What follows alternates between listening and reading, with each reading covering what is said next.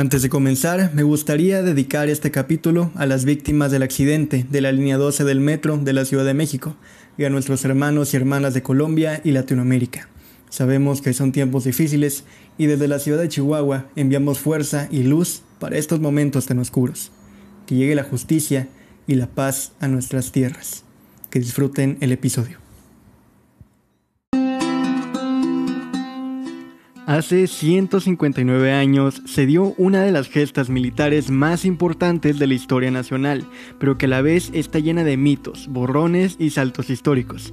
Hoy en Hablemos de Historia conoceremos más a fondo lo sucedido ese 5 de mayo de 1862 en la heroica Puebla de Zaragoza. Quédate, estás en Hablemos de Historia.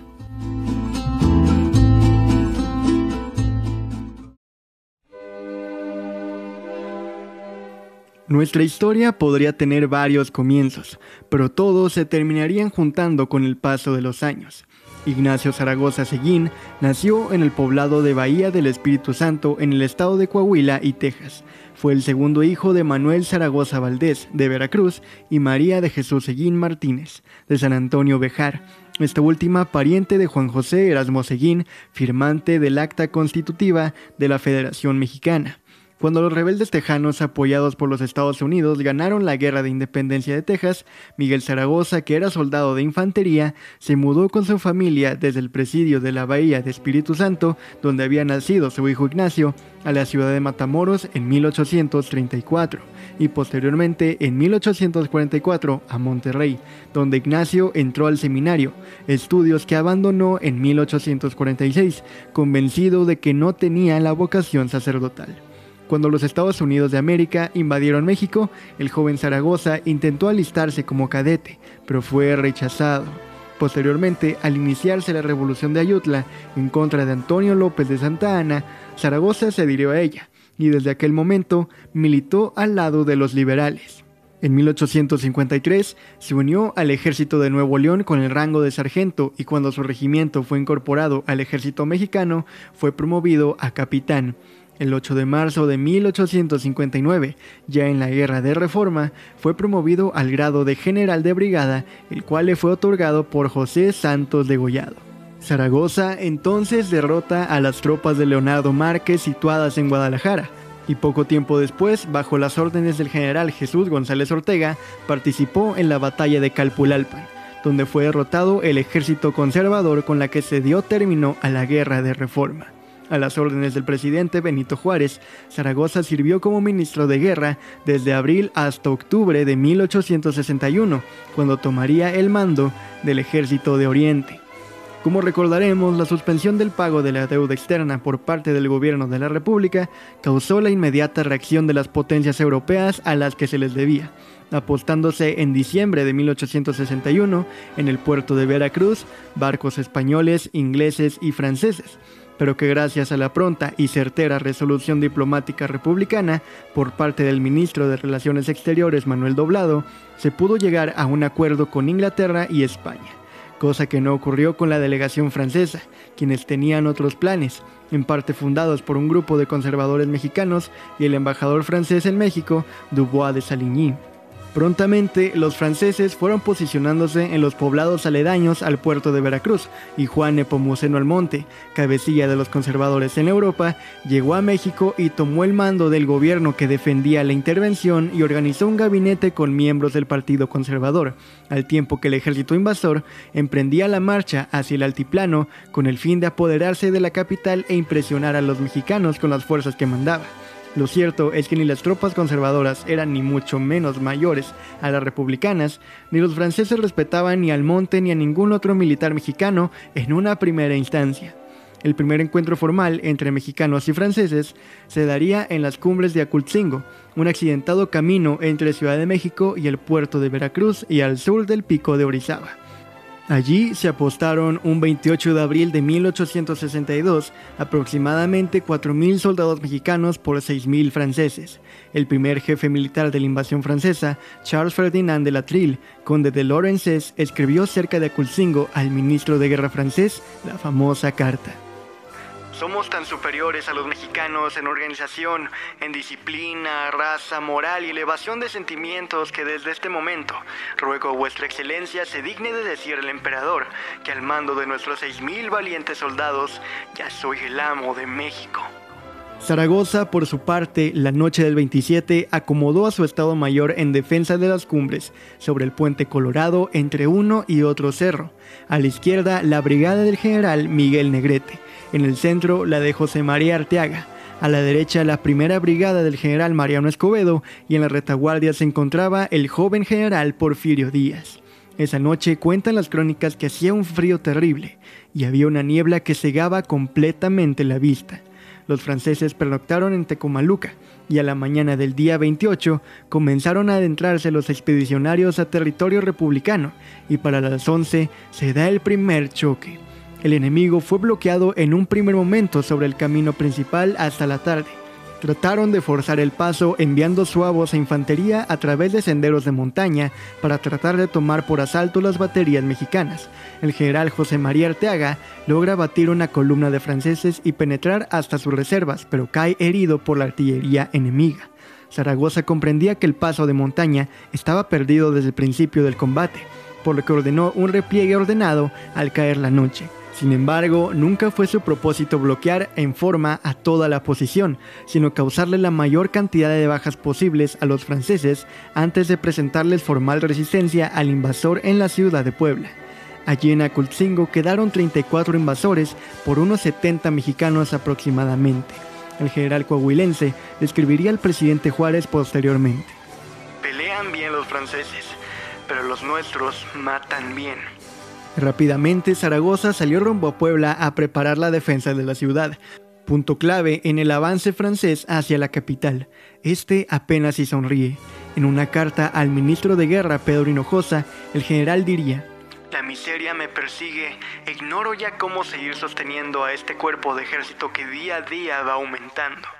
Las palabras del jefe del ejército de Oriente externaron bien el sentimiento a un país que ya se iba dando cuenta de la dificultad que presentaba esta invasión. Ya en Puebla, Zaragoza se encuentra con las brigadas de Tomás Ojoran y los chinacos de Antonio Álvarez. Para defender la ciudad, cuenta con 5.454 hombres, formados entre muchos otros cuerpos por los batallones de Toluca y Veracruz de Felipe Berriozábal tres batallones de San Luis Potosí al mando de Francisco La Madrid en sustitución de Mariano Escobedo. La fuerza más importante de la defensa poblana estaba al mando del general Negrete, formado por dos batallones de Puebla, uno del Estado de México, uno de Querétaro y tres de Morelia. Entre sus tropas se encontraba el sexto batallón de Guardias Nacionales de Puebla, formado por hombres de la Sierra Norte, de las poblaciones de Tetela de Ocampo y Xochapulco todos ellos bajo el mando de Juan Nepomuceno Méndez. Y si pusiste atención en tus clases de historia de primaria, seguro te estarás preguntando, ¿dónde están los Zacapuaxlas? Pues verán, existe un gran mito en torno a los indios Zacapuaxlas y su papel en la batalla del 5 de mayo. El ya mencionado sexto batallón de Puebla estaba integrado por 400 milicianos divididos en seis compañías, cuatro de Tetela, una de Xochapulco y otra con milicianos de Cuetzalan y Zacapuaxla. De los 169 combatientes que componían este batallón, solamente uno era de Zacapuaxtla. Además, hay que agregar que durante los años anteriores a la Guerra de Reforma y durante ella, el poblado ubicado al norte del estado de Puebla fue altamente conservador y cuna de varios movimientos armados por parte de los mochos, teniendo que ser recuperada por medio de las armas por los liberales, Incluso después de mayo del 62, Zacapuaxla siguió siendo una base importante para los mochos e imperialistas. Así que no, la gloria no es para Zacapuaxla, es para Tetela y Xochapulco. Pero bueno, la defensa continuó con cinco batallones al mando de Porfirio Díaz y las tropas de reserva integradas por 400 voluntarios. Los uniformes son escasos, las armas de mala calidad, además de no haber demasiado como para aventar para arriba como decimos en mi rancho, e imperaban los machetes en lugar de las lanzas. Zaragoza se reúne con su Estado Mayor y dispone fortificar la ciudad y poner especial énfasis en los cerros de Loreto y Guadalupe. Manda pedir refuerzos y cuerpos de zapadores a la Ciudad de México con el nuevo ministro de Guerra Miguel Blanco, pero de los zapadores nada se supo. Sin embargo, se le avisó que los refuerzos llegarían hasta el día 6. El general reportaría que sus hombres se encontraban con el ánimo aumentado y dispuestos a luchar. Además, envió al general Ojoran hacia Atlisco para detener el apoyo que el conservador Leonardo Márquez pudiera brindar a los franceses. Hacia las 9 de la mañana del 4 de mayo, Ojoran llegó con 850 hombres a Cholula y después de almorzar allí, reemprendieron su movimiento sobre Atlisco. A las 11 de la mañana se encontraron con unos 500 jinetes reaccionarios que la llena de Tacubaya había destacado hacia Cholula. Se intercambiaron unos tiros y después de que los republicanos se desplegaron para atacar a sus enemigos, estos emprendieron la retirada al pueblo de Atlisco, en donde se encontraba el grueso de su fuerza. Durante su marcha fueron perseguidos por los jinetes del general Carabajal, a los que personalmente dirigió el general Ojoran. Pocas horas después, al llegar al puente cercano al rancho de los Molinos, en donde el camino cruzaba la profunda barranca del río Alcesca, los reaccionarios se establecieron en él y trataron de disputar el paso a los republicanos. Estos nuevamente se desplegaron, desbordaron la posición enemiga y forzaron el paso del puente a los gritos victoriosos de Viva México y mueran los traidores, obligando a sus enemigos a emprender la retirada hasta el pueblo de Atlisco, en cuyos aledaños el general Márquez todavía presentó alguna resistencia. Fue obligado finalmente a retirarse para el rumbo a Deizucar con toda su fuerza, dejando abandonadas en Atlisco unas piezas de artillería y otros pertrechos. Hacia las 6 de la tarde de ese mismo día, después de una larga jornada, la tropa republicana ocupó el pueblo de Atlisco y el general Ojoran rindió el parte correspondiente, tanto al general Zaragoza como al general Santiago Tapia, gobernador y comandante militar de Puebla.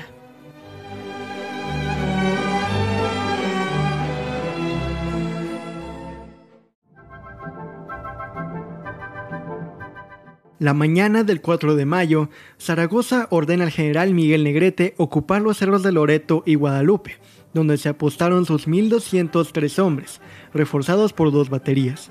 Los fuertes de Loreto y Guadalupe, ubicados al centro oriente de la ciudad de Puebla, originalmente eran capillas construidas en lo alto del cerro de Aguayametepec, que fueron reconstituidas a principios del siglo XIX como fortificaciones con finalidades militares. Después de la Diana militar, manda acomodar a los hombres de Díaz, Berriozábal y La Madrid, sumando entre los tres 2.152 efectivos más una columna de 550 hombres de caballería comandada por Antonio Álvarez. Al mediodía, la fortificación de Loreto y Guadalupe continúa a toda prisa. Mientras tanto, los invasores se encontraban a 14 kilómetros en el pueblo de Amozoc. Un traidor les había hecho saber que los republicanos se encontraban fortificados en los fuertes. Lorencés lo interroga una y otra vez, queriendo saber más sobre estos sitios. Convencido de que no han de presentar mayor resistencia, un par de cerros deciden la batalla atacar de frente. Por otro lado, Almonte y Jarotamaris son más cautelosos y piensan que es más plausible rodear Puebla y atacar directamente a la capital pero no son escuchados por el general francés, que piensa que con solo tomar uno de los cerros, el resto de la ciudad caerá fácilmente. Un ataque directo desde Mosoc debería bastar, que aunque tendrían el fuego encima de los defensores, serían los atacantes más rápidos y certeros.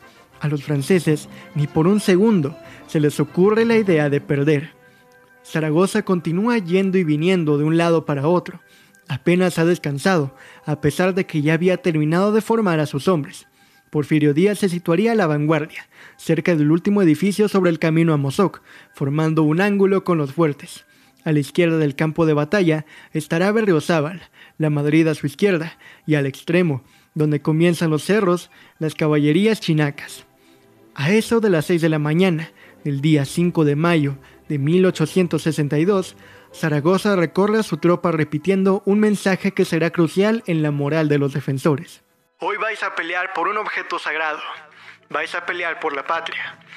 Nuestros enemigos son los primeros soldados del mundo, pero vosotros sois los primeros hijos de México y os quieren arrebatar vuestra patria. Soldados, leo en vuestra frente la victoria. Después de esto regresará a su centro de operaciones, la iglesia de los remedios, a unos 1500 metros de la línea de combate, desde donde dirigirá la mayor parte de la batalla. Son las 9 de la mañana. El ejército expedicionario consta de 5.174 hombres, 700 infantes de marina, un batallón de cazadores a pie de Vincennes, tres regimientos de suavos, los cazadores de África y el 99 de línea, más 10 cañones y 6 obuses de montaña.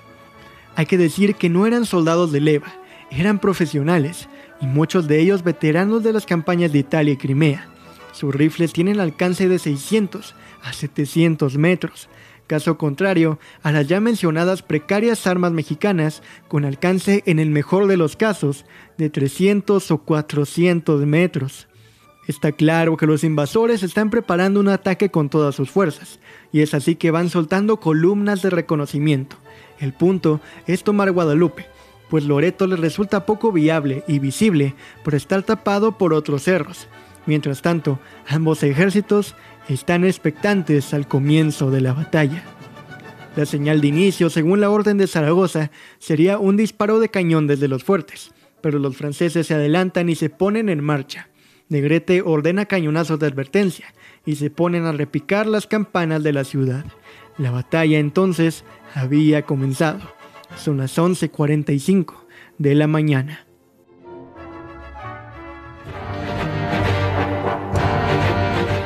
Los invasores despliegan varias columnas.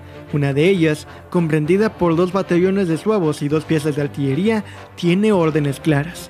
Flanquear el barranco y marchar paralelamente al fuerte de Guadalupe hacia la derecha.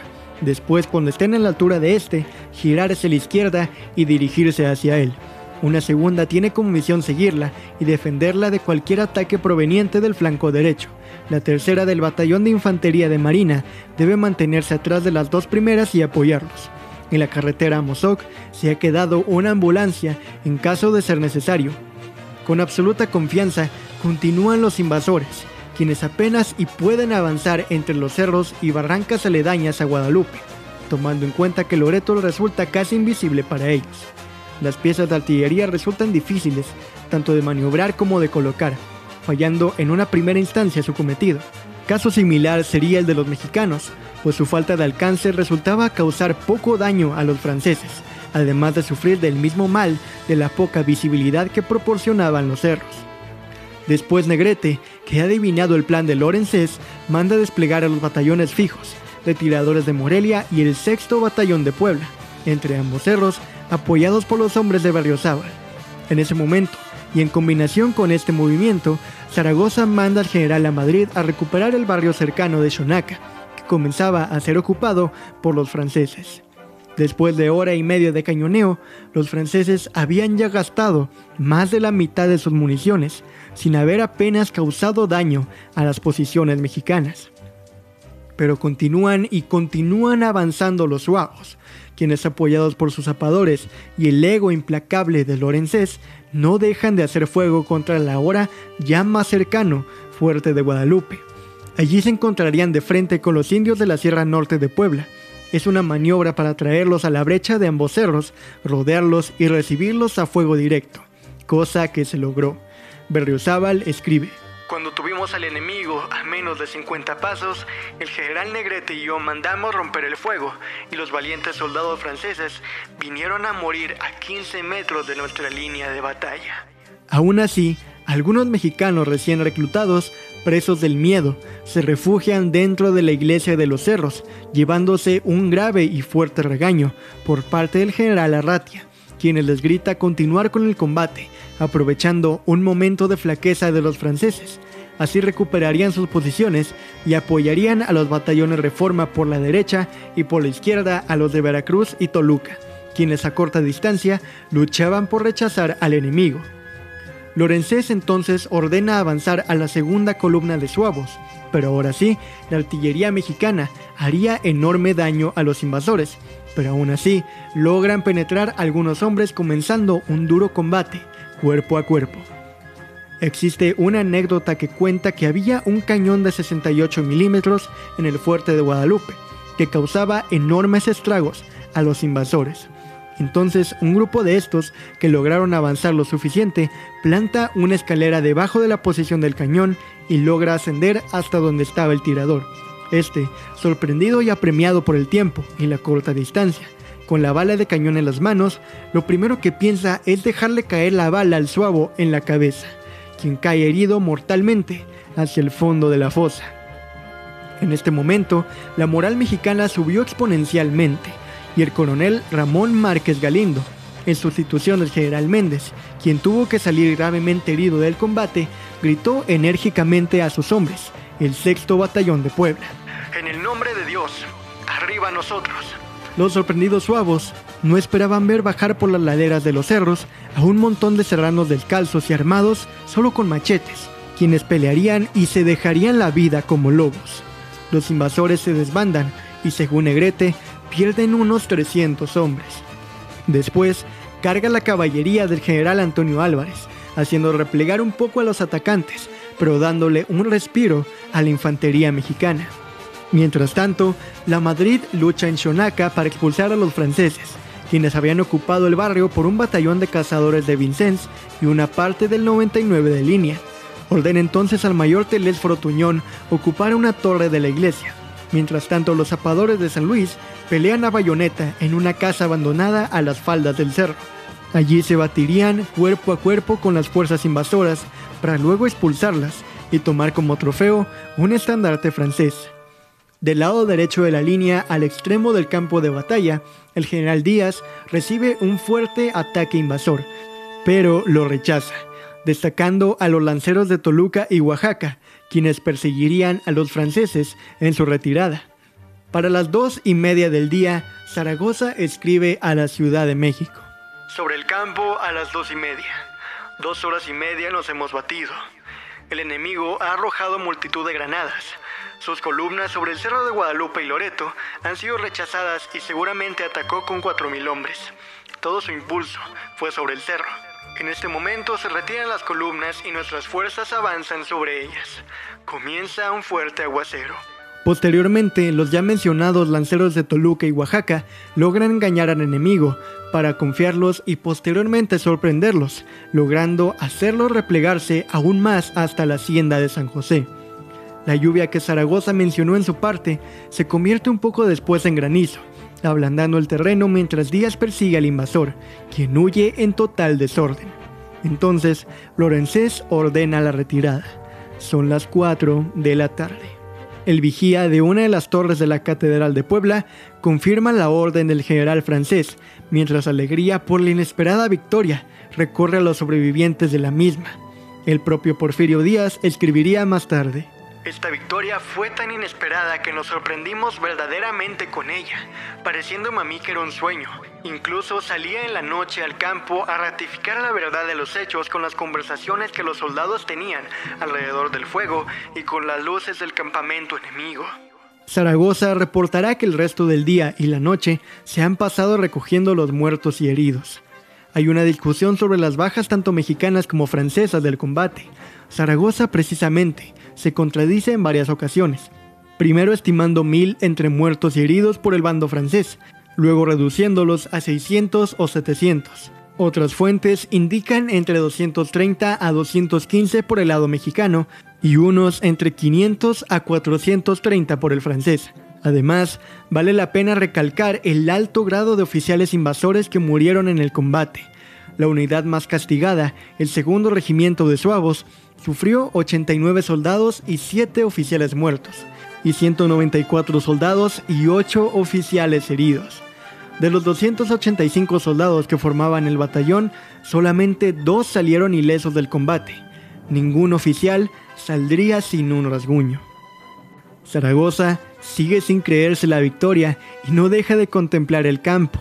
Más tarde le escribe al ministro de guerra. El ejército francés se ha batido con mucha bizarría.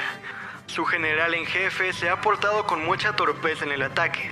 Las armas nacionales, ciudadano ministro se han cubierto de gloria y por ello felicito al primer magistrado de la República por el digno conducto de usted en el concepto de que puedo afirmar con orgullo que ni un solo momento volvió la espalda al enemigo el ejército mexicano durante la larga lucha que se sostuvo. Más tarde, en la noche telegrafiaría al presidente Juárez. Los franceses se han llevado una lección muy severa, pero en obsequio de la verdad diré que se han batido como bravos, pues en los fosos de las trincheras de Guadalupe muchos han venido a morir. Sea para bien, señor presidente. Deseo que nuestra patria, hoy tan desgraciada, sea feliz y respetada entre todas las naciones del mundo. Zaragoza pasará el 6 de mayo visitando a los enfermos y heridos del hospital, donde hay 185 mexicanos y 30 franceses. Por el lado invasor, la soberbia sigue altísima. Se dirá que eran 5.000 contra un país entero.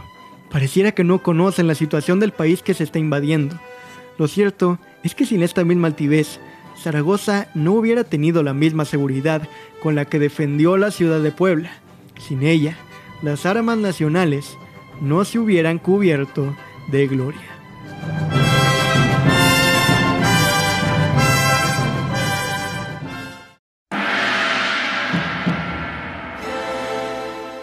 Después de la jornada del 5 de mayo, los franceses se retiraron a su campamento. Ojorán regresó de Atlisco el día 6 y por la tarde llegaron los refuerzos que Zaragoza pidió días antes. El día 7, ante la pasividad de los franceses, contando ya con un efectivo mayor y en cumplimiento de las órdenes del ministro de Guerra, el general coahuilense dispuso que la Brigada Carvajal, más el regimiento de caballería del coronel Miguel Ameche, marcharan con rumbo a Mozoc, para hostilizar a los invasores por su retaguardia. Sin embargo, esta operación no se pudo llevar a cabo porque el día 6 a las 4 y media de la mañana, la mayor parte de la guarnición del fuerte de San Carlos de Perote, unos 300 hombres encabezados por el teniente coronel de artillería Ignacio Echegaray, desconocieron al gobierno juarista y después de poner preso al comandante militar de la fortaleza, abandonaron el lugar y se dirigieron hacia Orizaba, llevando consigo una batería de artillería de campaña para unirse a los franceses por intermedio del general reaccionario José María Galvez. El día 7 en la tarde, al tener conocimiento de lo anterior, el general Zaragoza le ordenó entonces a Carvajal que en lugar de hostilizar a la retaguardia de los franceses como se tenía planeado, con los elementos que tenía a sus órdenes, el 8 por la mañana muy temprano, saliera en busca de aquellos rebeldes. Así lo hizo y el día siguiente le dio alcance en la cañada de Ixtapa, donde después de dos horas de combate los dispersó totalmente, recuperando las piezas de artillería que por orden superior fue a devolver hasta Perote. Mientras esto sucedía, el general Zaragoza, la mañana del día 8, llevó a cabo una revista de sus tropas en el llano situado al oriente de la ciudad de Puebla, a la vista de los franceses, quienes no solo no se animaron a entablar una batalla campal, sino que a las 2 de la tarde de ese día iniciaron un movimiento de retirada hacia el oriente, yendo a pernoctar esa noche al pueblo de Amozoc, lugar en donde permanecieron los días 9 y 10 para trasladarse el 11 al pueblo de Tepeaca. El día 10, el general Zaragoza dio nueva organización a su cuerpo de ejército, el 11 recibió noticias del triunfo alcanzado por el general Carvajal en la cañada de Ixtapa, y entonces el 12 en la mañana partió de Puebla en busca de los franceses, rindiendo la jornada en Amozoc. Los franceses, por su parte, ese día 12, se movieron de Tepeaca para Catzingo. Con su nueva organización, el Cuerpo del Ejército de Oriente, con efectivo aproximado de 7.500 individuos de tropa. El general Leonardo Márquez se adelantó a sus fuerzas con un grupo de ayudantes y en Tecamalucan se le presentó a Lorenzés a las 5 de la tarde para continuar después hasta Orizaba y presentarse con Juan Nepomuceno Almonte. Antes de partir a Orizaba, el general reaccionario le ordenó al general José Domingo Herrán que tomara el mando de las tropas y que pasara la noche en Potrero para continuar al día siguiente sobre Orizaba. El día 18 por la mañana, Lorenzé se movió con sus tropas para Orizaba, que al llegar al ingenio dejó al 99 de línea del coronel Herrier con dos piezas de artillería de montaña para que ayudara en caso necesario a las fuerzas de Márquez, ya que éste le informó el día anterior que tenía conocimiento de que las tropas mexicanas del general Ignacio Zaragoza estaban bajando por las cumbres de Acultzingo para impedir la incorporación de sus fuerzas al cuartel general invasor en Orizaba. La brigada Álvarez, al mando del general Tapia, arribó al pueblo de Acultzingo, como a las 9 de la mañana de ese día 18. Allí recibió informes por Barranca Seca y tomaba el camino para Orizaba. Inmediatamente continuó su marcha y hasta las 10 de esa misma mañana llegó a la desembocadura de la Barranca Seca, en donde entroncaba la vereda seguida por los reaccionarios con el camino principal a Acultzingo-Orizaba, e inmediatamente tomó contacto con sus enemigos, desplegándose para combatir. La fuerza de caballería que llevaba el general Tapia se componía de 662 individuos de tropa de caballería, pertenecientes a los cuerpos de carabineros a caballo, escuadrón de lanceros de Toluca y escuadrón de lanceros de Oaxaca.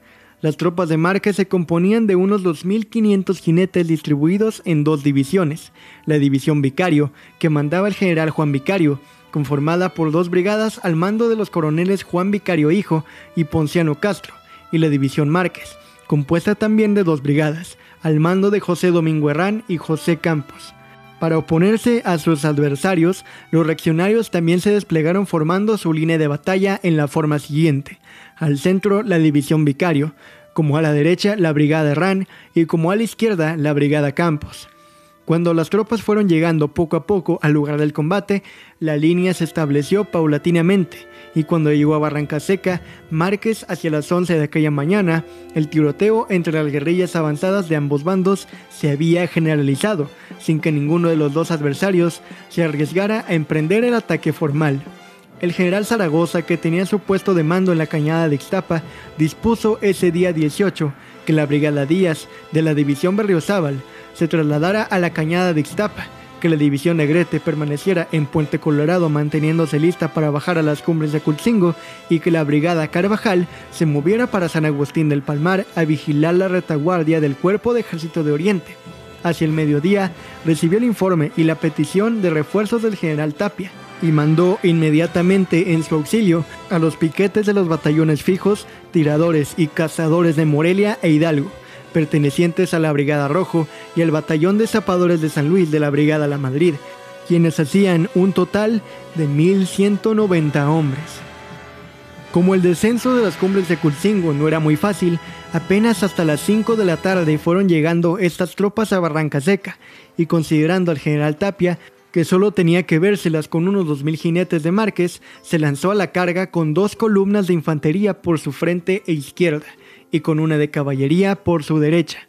En un principio, el ataque de los republicanos mexicanos tuvo éxito, pero como en aquellos momentos llegó al campo de la lucha el segundo batallón del 99 Regimiento de Línea, al mando del comandante Lefebvre, cuyos elementos habían salido del ingenio como la una y media de esa tarde y habían recorrido en solo cuatro horas los 20 kilómetros que separaban aquel poblado de Barranca Seca, estos cargaron sobre los republicanos. El ala izquierda del dispositivo mexicano fue envuelta y arrollada después de una lucha encarnizada, por lo que el general Tapia se vio en la imprescindible necesidad de ordenar la retirada, la que se efectuó más tarde con grandes pérdidas los piquetes de los batallones fijos y cazadores y tiradores de Morelia, que formaban la cuarta columna de ataque de la izquierda y que fueron arrollados, se retiraron tomando el rumbo a Maltrata. Los batallones Hidalgo y Zapadores que formaron la columna del centro se replegaron por la cordillera situada al sur de la cañada de Aculcingo para ir a salir al puente Colorado. Finalmente, el general Tapia con los restos de la caballería se replegó por el camino a carretero, conteniendo a los jinetes enemigos que acosaron a los republicanos hasta la altura de la venta de San Diego. Afortunadamente, en aquellos momentos comenzó a oscurecer y con las sombras de la noche cesó la persecución. La derrota de Barranca Seca escribió mucho el ardor bélico ofensivo del general Zaragoza, quien el día 19 Después de reconocer personalmente el terreno donde había tenido lugar el combate del día anterior, retiró a la división Negrete para San Andrés Chalchicomula y a la brigada Álvarez a la hacienda de Vaquería, cerca de Quecholac. Además, fue a establecer su cuartel general en San Agustín del Palmar, llevando consigo a la Brigada Díaz, que el día anterior había llegado a la cañada de Ixtapa hacia las 6 de la tarde y que el 19 debía pasarse a Tehuacán para recibir una fuerza que venía procedente de Oaxaca es decir, se situó a la defensiva sobre la antiplanicie mexicana en la zona de San Andrés el Chicomula y San Agustín del Palmar, en espera de los refuerzos que le tenían ofrecido las divisiones de Jalisco y Zacatecas. Después, en el transcurso del mes, los franceses fueron ocupando Veracruz y reponiéndose de la derrota en Puebla. En la ciudad de Orizaba se encuentra el Cerro del Borrego, lugar donde se dio el punto final al impulso vencedor que traía el ejército mexicano tras la victoria en Puebla. Todo sucedería entre el día 13 y 14 de junio. Con el ánimo arriba y la confianza de su lado, el general Zaragoza tenía la idea de echar al mar a todos los invasores, pero algo salió mal. Como ya dijimos, perseguidos y derrotados aproximadamente 6.000 franceses se refugiaron en Orizaba, pues su clima húmedo y no tan extremo como el que reina en los municipios vecinos era propicio para ellos. Al enterarse, tanto Zaragoza como otros generales mexicanos enviaron cartas de advertencia a Lorenzés, pero contra todos los pronósticos, este se empeñó en quedarse en Orizaba. Incluso fue más allá, se instaló en la Alameda, que usó como caballerizas, el oratorio de San Felipe Neri, que sirvió como hospital, y los templos del Carmen y de San José que se convirtieron en cuarteles. Desde esos lugares los franceses prepararon su defensa, confiados en que los cerros que rodean a la urbe les servirían como eficientes murallas naturales. Para entonces, 2.000 combatientes extranjeros habían marchado hacia el puerto en busca de provisiones, de modo que en Orizaba quedaban únicamente 4.000 hombres. Zaragoza conocía bien aquellos rumbos, sabía cuál era el mejor y tal vez el único camino para ingresar a la ciudad y tomarla, la garita de la angostura.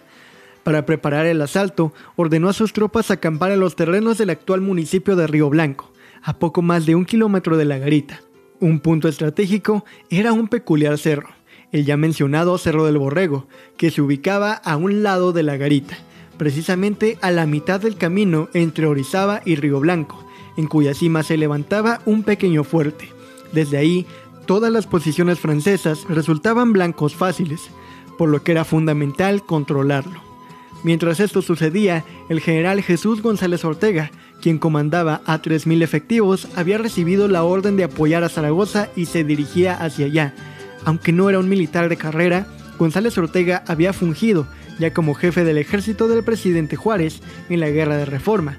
En 1861 fue nombrado ministro de guerra, un puesto que le significó severas diferencias con otros miembros del gabinete que sí contaban con preparación militar, por lo que prefirió renunciar y quedarse únicamente al mando de la división de Zacatecas. Y fue precisamente esta división la que tenía la orden de apoyar a Zaragoza, y el mejor modo de hacerlo era tomando el Cerro del Borrego. González Ortega ordenó el ascenso por un costado, no visible para los franceses.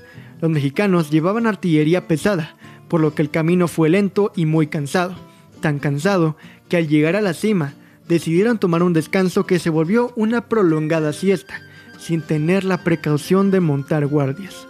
Aparentemente, avisados por un espía, poco más de una centena de franceses subieron al cerro, y al encontrar a los mexicanos dormidos, fue sencillo acabar con ellos. Entre 250 y 400 soldados mexicanos murieron esa noche. La artillería fue tomada por los franceses y sirvió para destrozar al resto de combatientes, nacionales.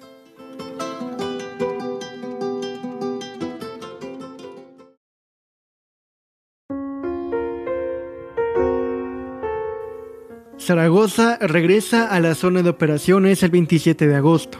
Visita otra vez a los heridos y duerme cerca de Aculcingo. Para el 1 de septiembre cae enfermo y el día 3 de ese mes su situación empeora.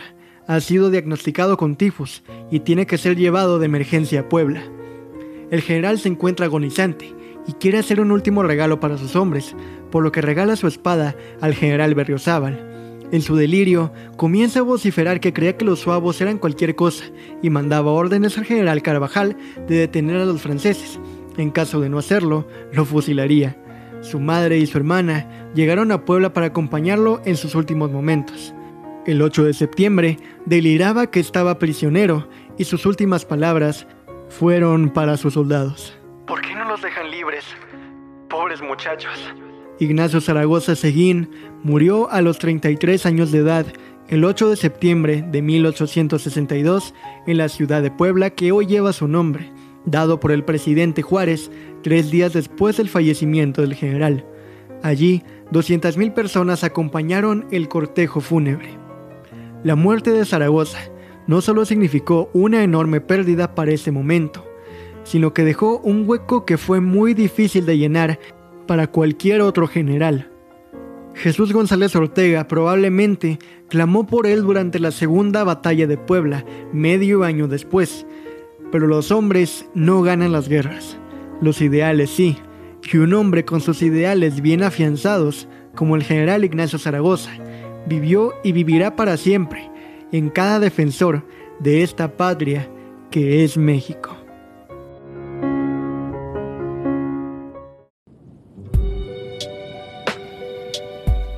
Y así es como terminamos el episodio 58 de Hablemos de Historia, uno que les había prometido desde el año pasado. Espero que te haya gustado, te hayas entretenido o aprendido algo nuevo y me gustaría que no terminaras de oír este capítulo sin que le dieras seguir en Spotify o suscribirte en Google y Apple Podcasts o en YouTube y ahora también en Amazon Music. Es totalmente gratis y así te mantienes hablando de historia con tus compas y familiares. De la misma manera me gustaría agradecerte por formar parte de este proyecto que día a día crece un poquito más gracias a algo tan simple como que escuches este u otro capítulo. Así que muchas, pero muchas gracias, sensual e histórico escucha. Y ahora sí, es momento de despedirnos amigos, ya saben que yo soy Alex Martínez. Síguenos en Instagram como arroba Hablemos Podcast, podcast con doble T, y Facebook como Hablemos de Historia. No olvides lavarte las manos, hacer tu tarea, cuidar el planeta, hablar de historia, que la fuerza te acompañe siempre.